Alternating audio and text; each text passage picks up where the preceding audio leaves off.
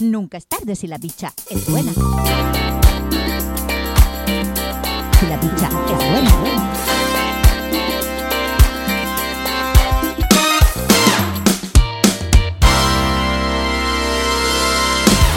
Hola, te habla Sara Pastor. Bienvenidos todos a este tu espacio y mío. Nunca es tarde si la bicha es buena. Y hoy toca el momento de compartir un tema que estaba en mi lista, simplemente la retrasé un poquito por, por los motivos que ustedes saben, de las cuestiones que han pasado, pero que sí la quiero retomar. Y una de las, de las muchas caminatas que me he dado por la ciudad para ponerme en contacto conmigo y para visitar todas las librerías que pueda porque tengo me encantan los libros y me encantan los libros en papel, ya lo siento por el reciclaje, lo siento, pero yo necesito tocar el papel, yo necesito subrayar, yo necesito sentir el, el papel.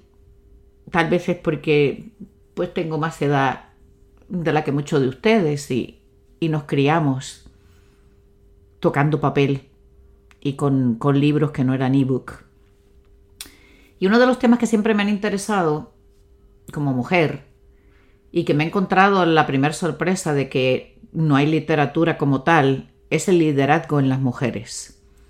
Sí he encontrado dentro de libros de liderazgo algunas eh, entrevistas a mujeres que tienen algún tipo pues de, de, posición alta en alguna empresa o en algún consorcio, en alguna organización, pero libros como tal no hay y sin embargo casi todos los estudios que luego compartiré con ustedes sí te dicen que el liderazgo desde el punto de vista femenino tiene muchas diferencias con el masculino y entonces como que no lo acabo de entender porque si somos más de la mitad de la fuerza laboral la mujer ocupa hoy en día, ya te digo, las últimas estadísticas que las estuve buscando para compartirlas con ustedes y para tener una base también de lo que estaba comentando y hablando. Si somos más de la mitad de la fuerza laboral, si el 65-70% dependiendo de cada país, las graduadas universitarias son mujeres, ¿por qué en las juntas directivas hay un 15% de presencia femenina? ¿Y por qué solamente ya cuando estamos hablando de empresas de, las de Fortune este, 500 de alto standing, solamente hay un 3% de presencia femenina? Y, y eh, no, no, no lo entiendo todavía. Y después de haber estado leyendo varios libros, picoteando de unas ideas y de otras, como a mí me gusta, y de hacerlas una mezcla para que me, alimenten mi criterio y mi pensar.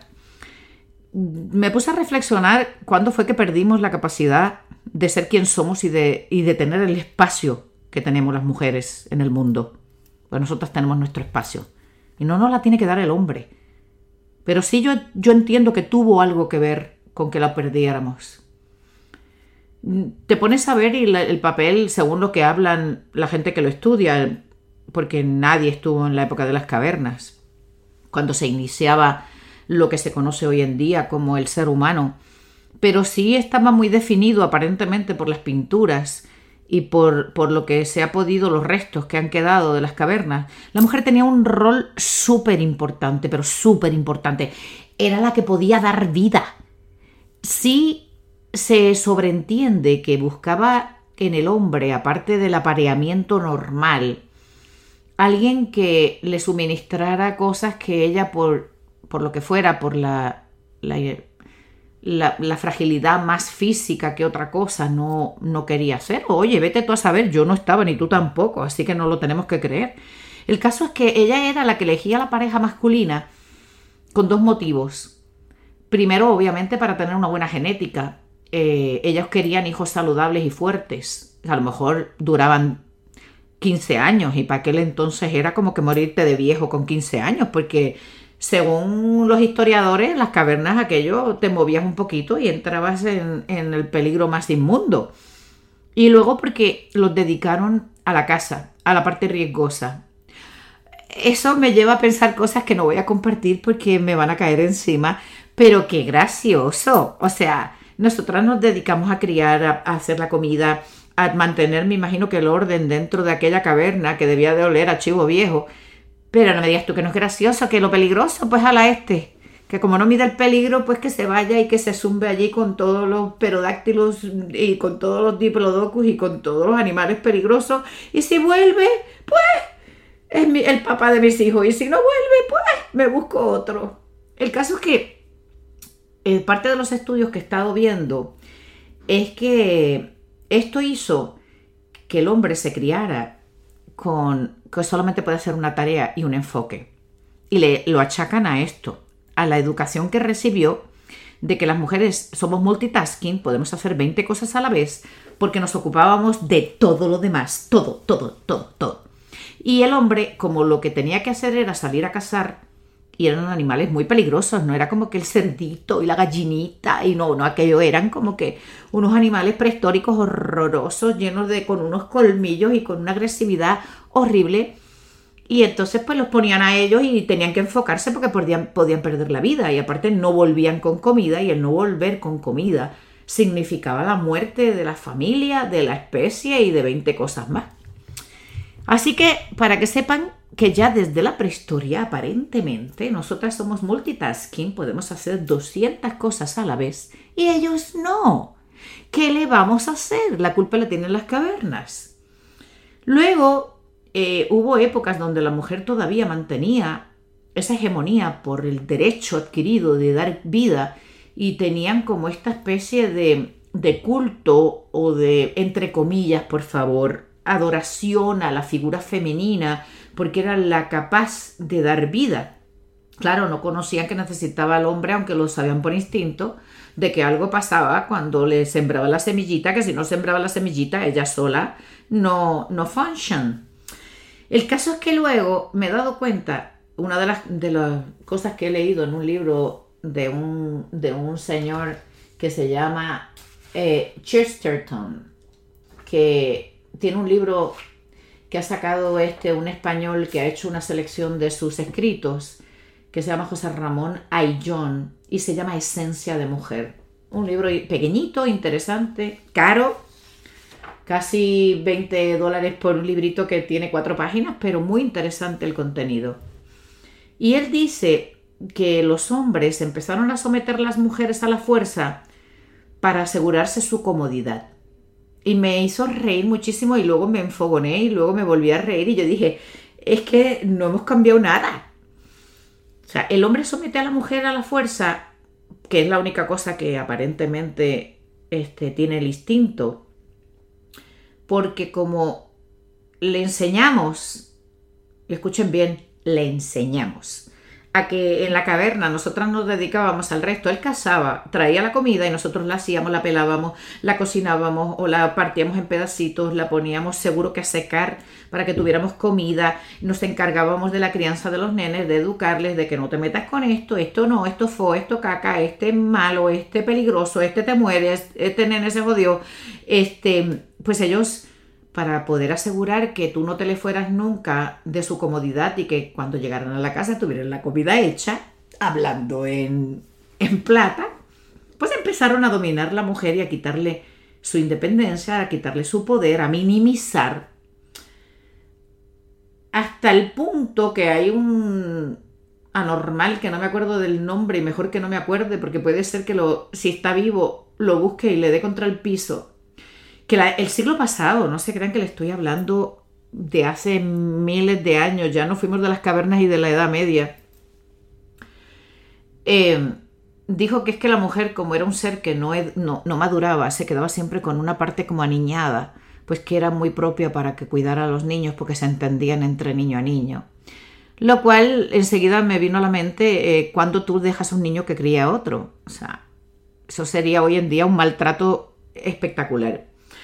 Otra de las cosas que, también este, eh, aparece en este libro que les estoy comentando de Esencia de Mujer, son, son algunos de los escritos de Chesterton, es la creación de la familia, la familia constitucional como la, como la entendemos, del papá con la mamá, con los hijos, con, con esta reunión familiar Pues aparte de la protección, que podría sonar muy lindo y nos lo pueden poner muy bonito, con diferentes filosofías y diferentes cosas, realmente fue una manipulación política para poder crear las naciones.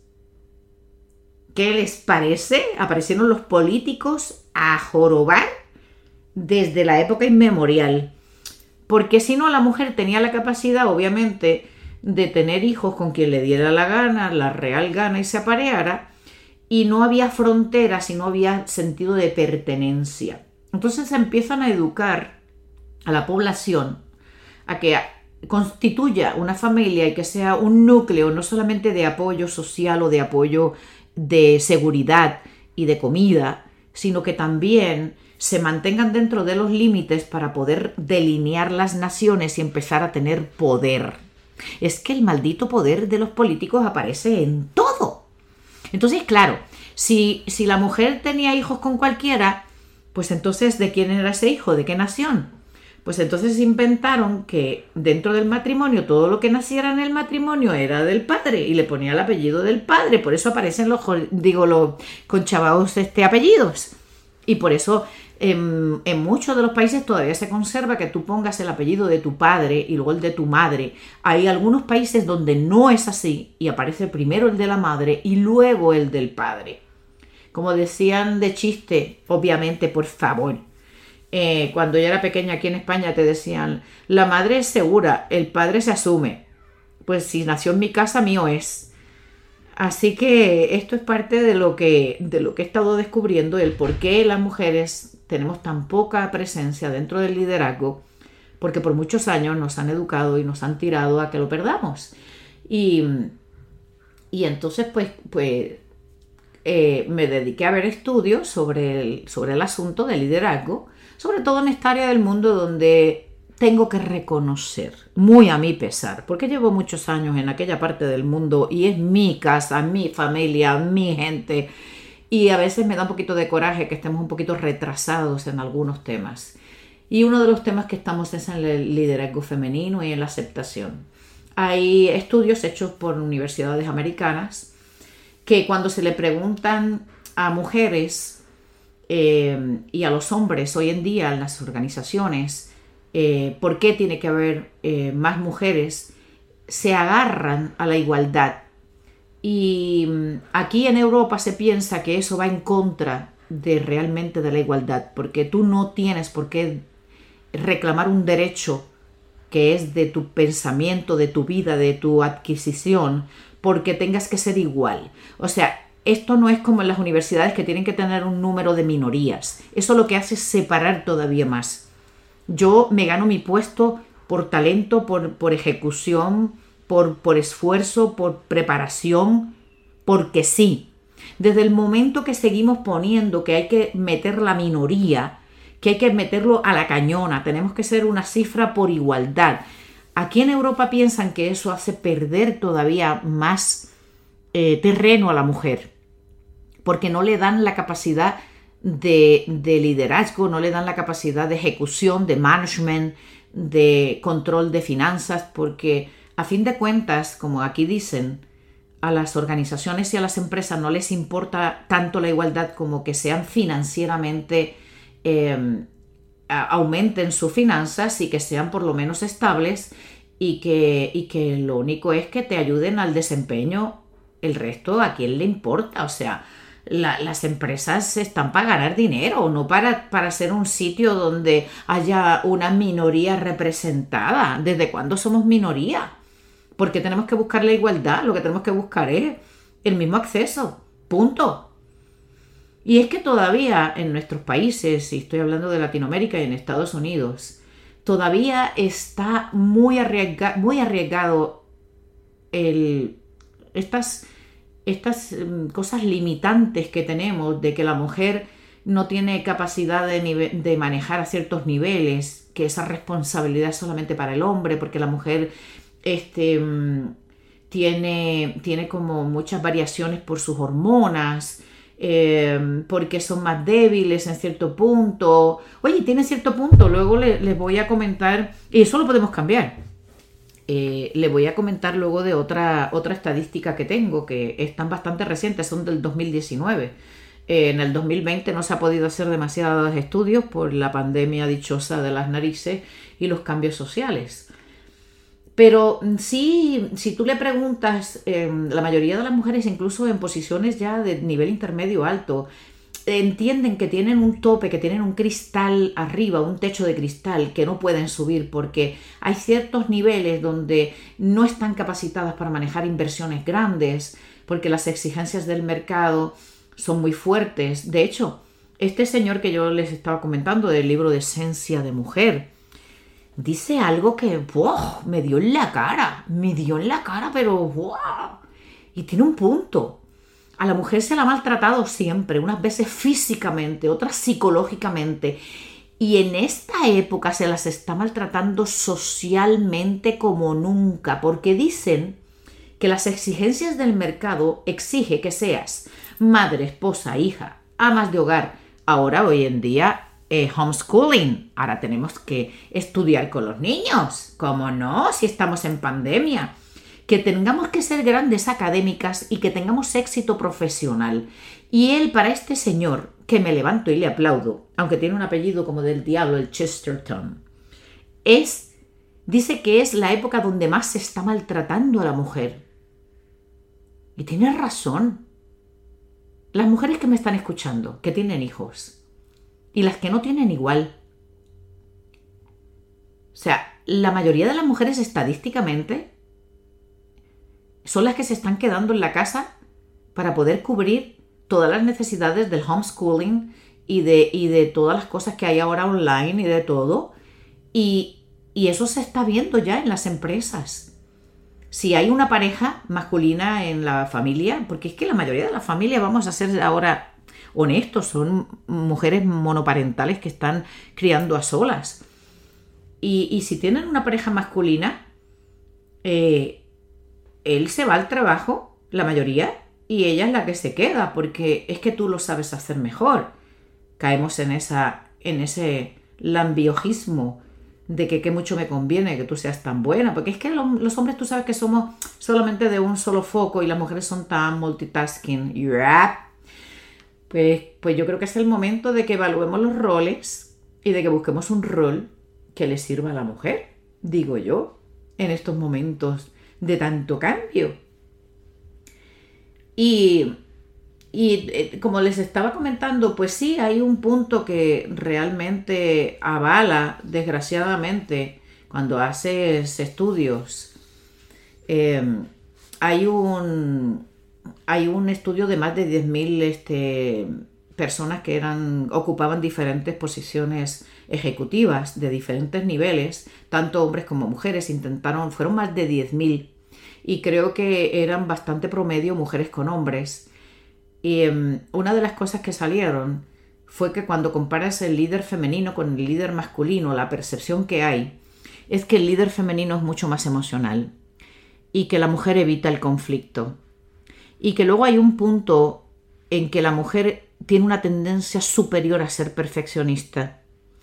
Em, pero superior, una cosa increíble, porque parte de los resultados es que el hombre cuando tiene el 50% de su tarea hecha, la que sea, o de la información que necesita, solamente con el 50%, se tira, se tira y toma decisiones y toma acciones y se lanza. La mujer al ser perfeccionista y al tener que esta idea equivocada de que tenemos que demostrar siempre como el doble, el triple que cualquiera para que entonces te compren la idea o te compren eh, la decisión o justificar con este perfeccionismo, pues entonces claro, tardan muchísimo más en tomar decisiones. Así que ¿cómo las vas a tomar si necesitas un 90 o un 95%? Es más, esto es tan real que cuando hay posiciones abiertas, posiciones para subir de nivel de, capacidad de, de supervisión o de responsabilidad, el hombre somete su, su aplicación cuando cumple con un 50, máximo 60% del perfil que se está pidiendo. La mujer la llevan al 95. Y tú sabes lo malo, que como hemos dado tanto, ahora nos lo exigen. ¿Qué es lo que pasa siempre? O sea, si tú cuando comienzas una relación, tú das un 200%, eres la más servicial, la más de todo, luego la otra persona va a exigir que tú continúes con eso porque va a encontrar que eso le has quitado algo si no se lo das.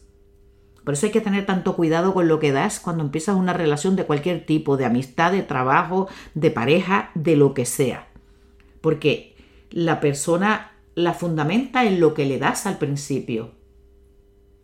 Así que mira qué curioso que nosotras mismas nos ponemos en una posición donde no nos hacemos líderes eh, de alto nivel. Hay un nivel intermedio que sí, que dicen que las mujeres son mejores porque tenemos más capacidad de observación, de manejar muchas cosas, de dar pan pan, de dar este el regañito, pero el regañito dulce, el regañito que no molesta, el regañito que te terminas haciendo cargo de toda la responsabilidad por no, por no este, confrontar. Pues de estos 10.000 líderes, eh, la mujer salió pero por mucho, pero por mucho, me, con menos confianza. Al tener menos confianza, olvídate que el resto viene dado. Eh, entre, cuando, cuando hablamos de competence, de habilidades y capacidades, pues eh, la curiosidad, por ejemplo, que es una de las competencias y de la que tendría que tener un líder, el ser, curioso, el hombre tiene un 16% más que las mujeres.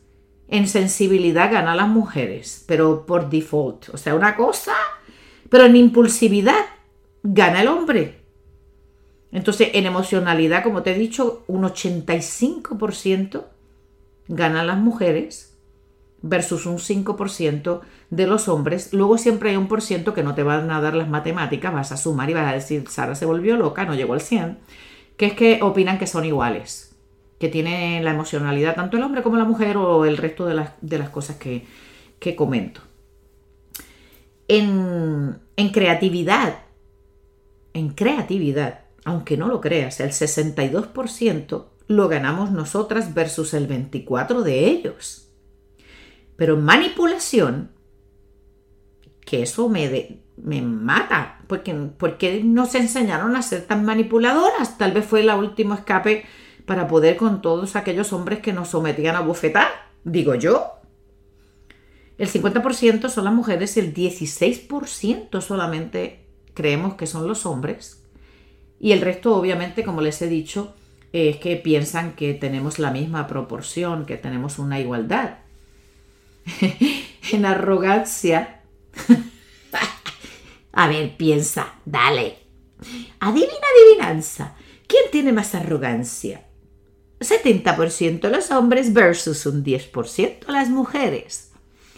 Y una de las características más espantosas que puede tener un líder hoy en día con, las necesidades de hoy en día es ser arrogante. Y sin embargo seguimos trayendo líderes masculinos a todo.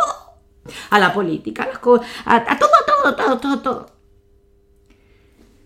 como cabeza dura, como, como testarudo, cabeza dura, como, como este, como que no hay forma de moverlos de sus pensamientos. Gana el hombre con un 46%, ahí la mujer está en un 32%. Vamos ganando terreno, estamos mejor. En la toma de decisiones, como les dije, espantoso, pero si no tienes confianza y además necesitas, tienes perfeccionismo y necesitas tener todo perfecto para que todo el mundo quede como que, oh my God, pues entonces pues obviamente el 44% eh, es una característica que, la tienen los hombres por encima de la mujer, que es un 33%. Lo más que me llamó la atención es que si de 10, creo que eran 10.800 personas en un muestreo muy bien hecho, en diferentes niveles mm, de responsabilidad, o sea, diferentes niveles como, como, como líderes, y mm, lo peor de todo es que los hombres y las mujeres estuvieron de acuerdo con los resultados. O sea, sabías que el resultado estaba bien y te quedas tan tranquila y tan tranquilo. Digo, ellos se van a quedar tranquilos porque por naturaleza, pues, si no me afecta a mí, pues, ¿para qué cara yo me voy a poner? Pero que tú sigas repitiendo los mismos patrones cuando te dicen que eres una emocional, que, que, mm, que tienes Mm, mucha compasión. O sea, nosotros en compasión estamos al 80% versus el hombre que es un 13%.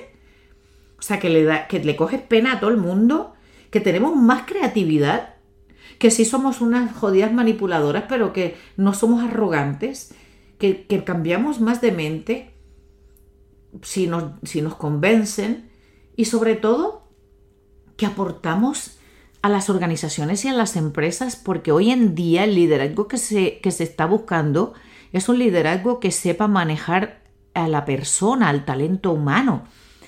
Y, y, en eso hemos demostrado tener una, pero una mega, mega maxi potencia mucho más que un hombre. Somos más dadas a buscar el consenso, menos a, tomar decisiones impulsivas y que todavía nosotras nos creemos el cuento de que la mujer no puede llegar al liderazgo alto porque tenemos un techo de cristal que podemos romper porque tenemos unos déficits hormonales. Ah, verdad, verdad. O sea, todavía tú te vas a creer. Y lo bueno es que aportamos un tipo de liderazgo que es el necesario para estar trabajando todas las cosas que nos están pasando como planeta. De hecho, de las pandemias, eh, las mejores gestionadas son los países del norte de Europa, donde las primeras ministros o las gobernadoras o como le quieras llamar, los presidentas, son mujeres y mujeres jóvenes. Porque el liderazgo de la mujer siempre nos ocupamos de, los débiles. Y sin embargo todavía apoyamos al hombre cuando te contraataca y te dice que eso es una debilidad. Y las mujeres lo apoyamos. Y está visto porque le damos el voto. Cuando sabemos que esta pandemia nos ha llevado a un momento donde va a haber que revisar muchos roles, donde va a haber que revisar muchas formas de hacer. Y sin embargo seguimos creyendo sobre todo en nuestros países, ese discurso manilo y estúpido de que es que un hombre da más seriedad y tiene una capacidad de tomar decisiones mejores que una mujer. Este, nada, ya la sufriremos de nuevo. ¿Qué quieres que te diga? No me voy a meter en ciertos temas, lo prometí, que no me iba a meter. Pero el liderazgo femenino aporta, y por eso me, me, me choca que no haya literatura, escritos de cómo desarrollar este, este modelo femenino de liderazgo y que realmente esa palabra tan, tan mal usada del empoderamiento femenino eh, no sepamos realmente cómo criar a nuestros jóvenes, nuestras jóvenes y nuestras hijas y a nuestros, a nuestros hijos a que cambien esa percepción que ni siquiera es de las cavernas, es después de que nos permitimos, claro, a, pescozón limpio, a palo limpio, cualquiera doblega. Pero ya hemos logrado que por lo menos en mucha mayoría no nos peguen.